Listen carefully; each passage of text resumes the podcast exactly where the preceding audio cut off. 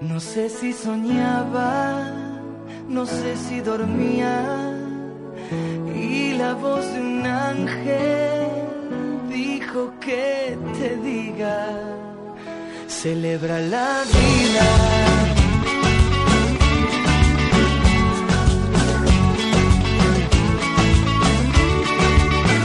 Piensa libremente, ayuda a la gente por lo que quieras lucha y sé paciente. Pues eso es la vida, lucha, lucha y lucha, pero también eh, actitudes eh, en esa lucha importantes. Seguro que si yo les pregunto que alguna vez han hecho algo, por no decir que no, va a venirles a la mente esa situación forzada por no haberse podido negar o por no haber sabido negarse. ¿Cuántas veces se han sentido mal simplemente por pensar en decir que no ante una petición? Hoy vamos a celebrar la vida intentando llegar a la conclusión de decir no sin remordimientos. Una lección de la vida muy valiosa y que todos en algún momento deberíamos aprobar con nota. Espero que no me diga que no a este ratito de radio. Manuel Ramos, doctor en psicología, profesor de la Facultad de Psicología de Valencia y director del Instituto de Terapia Gestal. Manuel, buenos días. Hola, ¿qué tal? Buenos días. Son Todo las- lo contrario, te diré que sí. Exacto, son las 9 de la mañana y 10 minutos, 8 y 10 en eh, Canarias. Eh, yo me imagino que muchas personas todavía están dándose esa vueltecita en la cama. Manuel, Están diciendo al me levanto, no. no me levanto. Pues no digan que no. eh, aquí hay que decir que sí. Hay que ponerse las pilas, aprovechar el domingo y aprovechar este ratito de radio porque si ustedes quieren hacer alguna consulta a nuestro psicólogo, solo tienen que llamar al 91 426 25 99. 91 426 25 99. Y enseguida nosotros les damos respuesta. Manuel, eh, saber decir que no y establecer eh, los propios límites de cada uno, me imagino que no es sencillo en muchas ocasiones, pero aunque cause ansiedad o malestar en esos momentos, hay que aprender a hacerlo porque si no, no mejoramos nuestras relaciones personales y sobre todo no nos sentimos bien con nosotros mismos. Decir que no significa, Manuel, no ser amable o no ser considerado. Decir que no es ser maleducado. No, yo creo que hay, hay dos niveles. Uno es el nivel de qué es lo que digo y el otro es la forma en la que lo digo. Decir que no es dar una información clara a las personas de nuestro entorno de cuál es nuestro sentimiento, de cuáles son nuestros deseos. Y esto permite que las personas que están a nuestro alrededor sepan, por una parte, lo que pensamos y, por otra parte, pueden actuar en consecuencia. Lo que sucede muchas veces es que las personas nos imaginamos que el impacto sobre la otra parte, sobre quien nos escucha de la palabra no, va a ser un impacto excesivo, va a ser un impacto que genera molestia. Quizá porque muchas veces nosotros hemos experimentado una cierta molestia cuando alguien nos dice que no. Pero en última instancia la cuestión es, si yo digo claramente lo que quiero, las personas que están a mi alrededor saben a qué atenerse. Yo imagino que no es lo mismo, sobre todo me ha gustado lo que has dicho, no lo que decimos, sino cómo lo decimos, pero también yo diría, añadiría algo más, a quién se lo decimos, porque me imagino que no es lo mismo decirle Evidente. no al jefe, decirle no a la pareja, no a la familia, no a un amigo o no a alguien que nos eh, eh, a- acaban de presentar. ¿no? A ver, el destinatario de nuestra negativa eh, tiene una estrecha relación con las consecuencias que puede tener. Una determinada demanda en un determinado contexto mm, procedente de alguien de quien dependemos nos coloca en el terreno de que si decimos en el terreno de que decir que no supone una supone un riesgo, supone una posibilidad de decepcionar, supone una posibilidad de consecuencias negativas para nosotros. Yo creo que una cuestión es evaluar si uno quiere decir sí o no. Y otra muy distinta es automáticamente decir que sí por temor o por automatismo a entrar en conflicto. Tenemos un correo de Eloísa, dice, os escribo desde Jerez de la Frontera, un sitio maravilloso y un sitio al que os invito a venir. Pues oye, no te digo que no. No te digo yo que no. No te digo yo que no. Eh, y además, eh, con una situación parece que complicada porque dice, eh, tengo un adolescente de 16 años y me cuesta mucho decir que no. No le hemos dicho nunca, ni mi marido ni yo, desde chiquitines eh, a mis hijos, eh, nada que esté relacionado con el no. Nos hemos eh, siempre volcado en ellos y el sí ha estado muy presente. ¿Cómo en la adolescencia aprender a decir que no cuando han crecido en un entorno en el que se les ha dado todo? Qué buena pregunta. La verdad es que en principio lo que yo le diría a nuestro oyente es que para todo hay una primera vez. Y creo que además la expresión no es una de las expresiones que dentro de la evolución del ser humano aparecen de forma bastante temprana. Hay una cuestión, el no enseña a conocer cuáles son los límites de la realidad y cuáles son los límites de las acciones. El no enseña a uno de los procesos que dentro de las personas marca la, la maduración, que es la tolerancia a la frustración. Y en ese sentido, poder decir que no a un adolescente es mostrarle que en esta vida no todo aquello que uno quiere se puede conseguir. Y la verdad, aunque nos parezca que en principio puede ser molesto, yo creo que es un buen punto de aprendizaje el ir conociendo que todo tiene unos límites, que en algunos momentos las cosas no pueden ser y necesitamos esperar, que en algunos momentos nuestros deseos se frustran porque no está todo el mundo a nuestra disposición. El otro día eh, estaba leyendo relativamente en relación a esto eh, una anécdota de un niño que iba con su padre, se pincha la rueda del coche, salen del coche lloviendo a cambiarla. Y entonces el hijo le dice al padre, papá, ¿podemos cambiar de canal?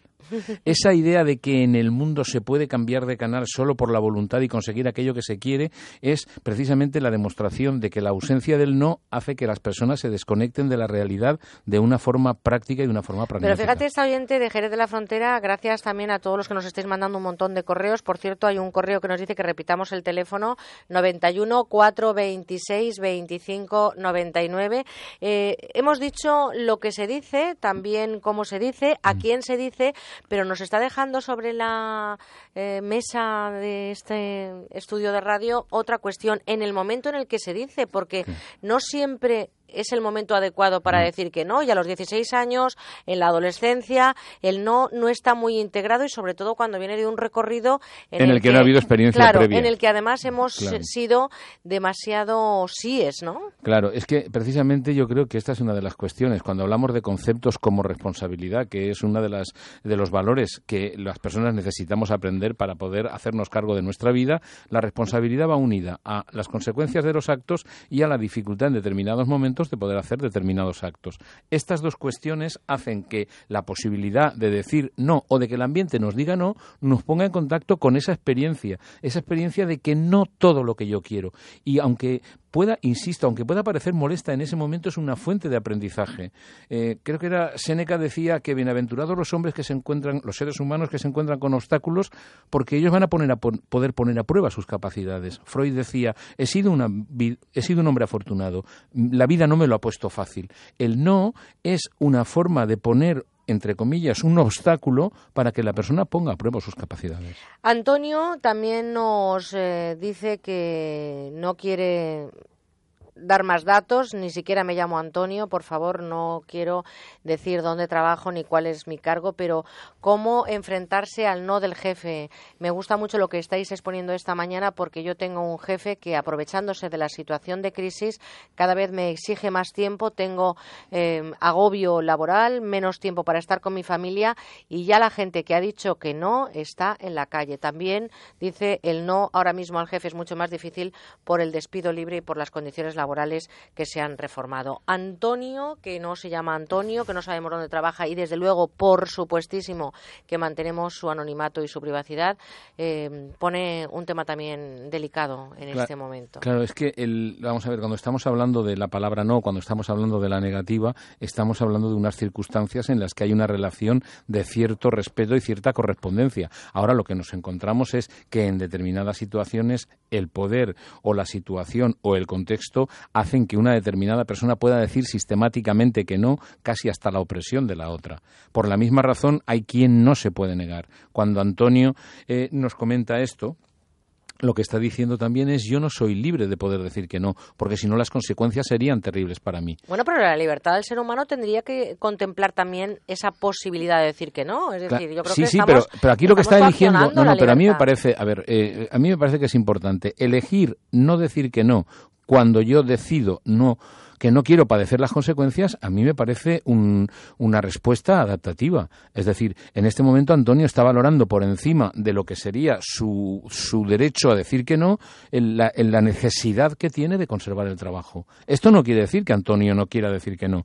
Incluso podemos decir, no quiere decir que Antonio no sea capaz de decir que no. Antonio es capaz. Lo único que pasa es que en este momento está eligiendo. A mí me parece que esto es importante, que yo elijo por, porque no quiero padecer las consecuencias, porque el otro tiene un poder que me puede tirar a la calle y yo me encuentro eh, en la calle en unas circunstancias totalmente adversas. Pero esto no significa temor a decir que no, esto significa elegir evitar las consecuencias. 91 426 25 99. Estamos esperando sus llamadas. También estamos eh, leyendo correos electrónicos eh, que nos llevan. Manuel, hay bastantes correos. Vamos a intentar eh, también mantener el anonimato de la persona que nos llama porque no está muy de acuerdo. Dice, bueno, dice, ayer envió un correo pidiendo ayuda, pero se me olvidó mi teléfono. No, no le vamos a llamar. He escuchado al psicólogo en el programa y me gustaría que sobre qué se puede hacer cuando a los 57 años ves que has tirado tu vida. Me siento mayor, pensando que ya todo es esperar la decadencia. Estoy divorciada ya hace 15 años de un maltratador. Tengo dos hijos, la mayor ya no vive conmigo y el pequeño tiene 24 años, o sea que tampoco me quedará mucho para tenerle conmigo. Me siento sola, no tengo ilusiones, tengo dos licenciaturas, pero gano 900 euros y además eh, me siento mal en mi trabajo, veo el futuro horrible, no sé vivir sola, no le veo sentido, en fin. Dice que ha, intentado hacer alguna terapia a veces, eh, incluso ha llamado al teléfono de la esperanza, ha leído muchos libros, pero no sabe cambiar. Yo, en primer lugar, lo que respondería a esta oyente es, primero, eh, hay momentos de la vida donde las, las circunstancias son totalmente adversas.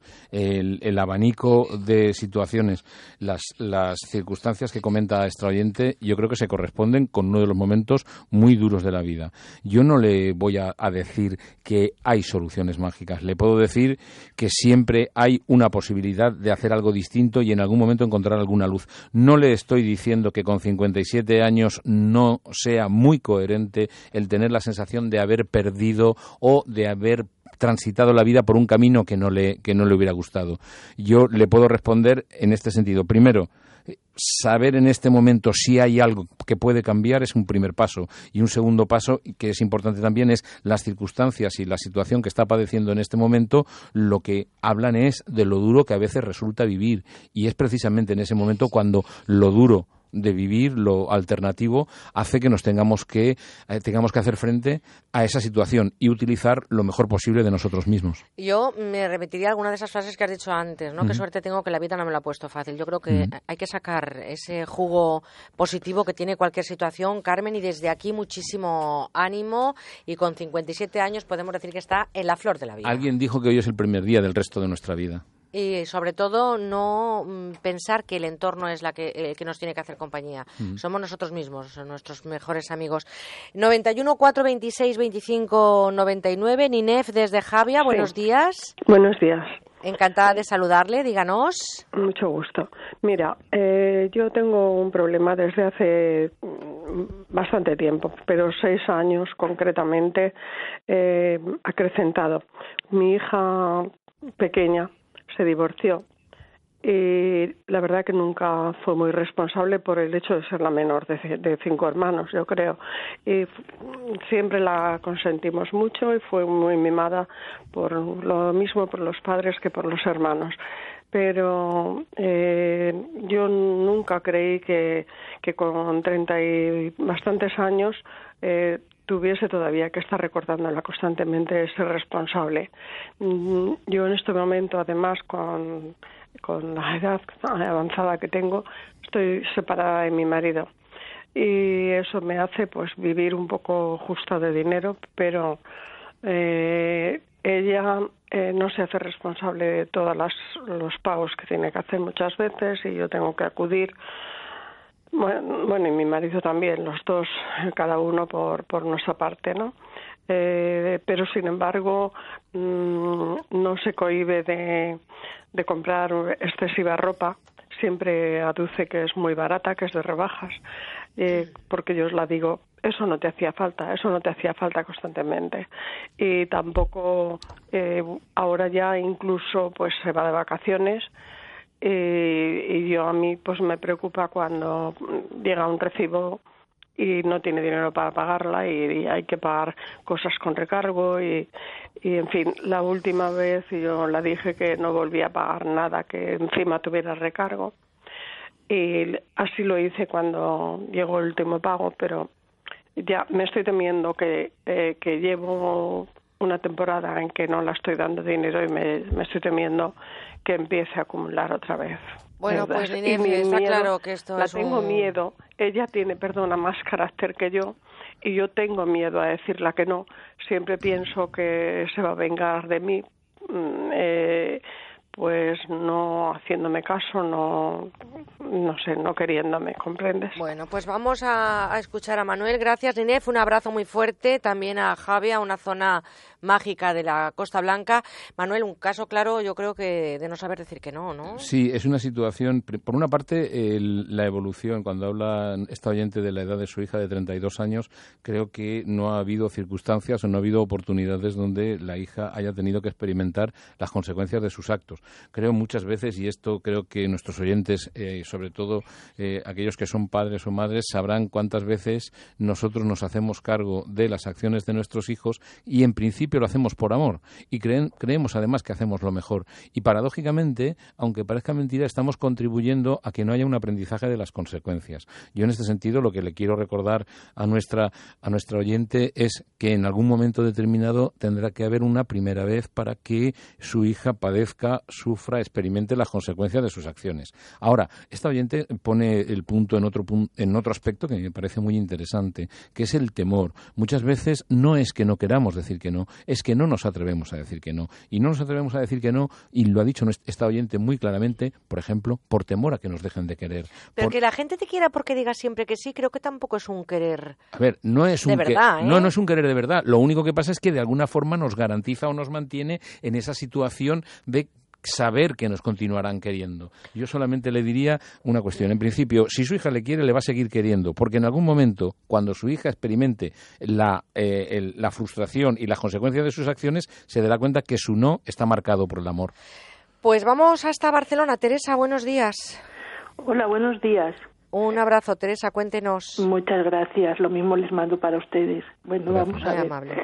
Yo tengo una hija que tiene 27 años y yo creo que juntas no podemos vivir.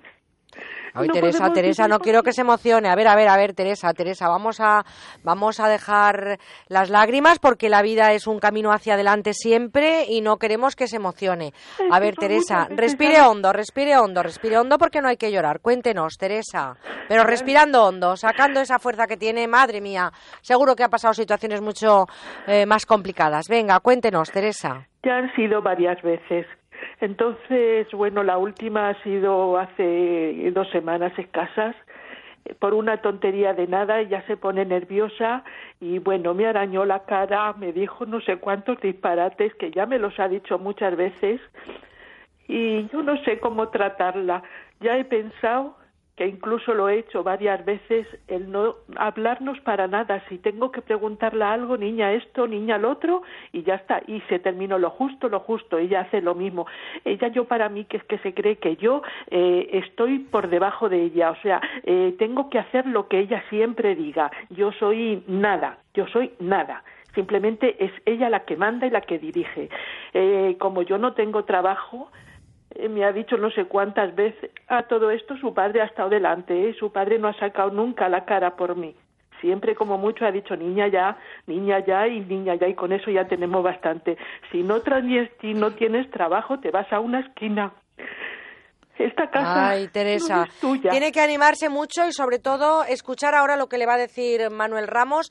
Situaciones complicadas, Manuel, que se viven en muchas familias. Vamos a intentar em, darle a Teresa toda la fuerza del mundo y la mejor de las reflexiones, porque nosotros no damos consejos. Sería mejor, siempre lo digo, dar 5.000 euros, pero tampoco los tenemos. Eh, Teresa, en primer lugar, cuando usted habla de una realidad como esta, que desgraciadamente es más frecuente de lo que quisiéramos, eh, lo que sí que quisiera es señalarle algo que usted ha dicho y que creo que por ahí viene una parte de la solución, en el sentido, una parte del cambio.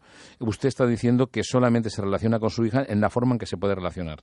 Entiendo que su amor hace o que usted desee eh, estar mucho más cerca de su hija. Entiendo que las circunstancias de su hija le hacen estar en una situación donde las posibilidades de recibir, de recibir amor son escasas. Yo creo que en esa situación lo mejor es la relación en lo posible. Y le voy a decir una cosa, incluso esa forma de comunicación que usted hablaba, ¿no? Lo mínimo para que no haya ninguna fricción. Y entonces a partir de ahí, en el momento que se pueda hablar más profundamente, se habla, pero partiendo de lo posible. Y es cierto que también sería interesante apoyarse en su marido y decirle a usted cómo se siente en la medida en que padre y madre juntos siempre pueden ser un referente mucho más claro para los hijos.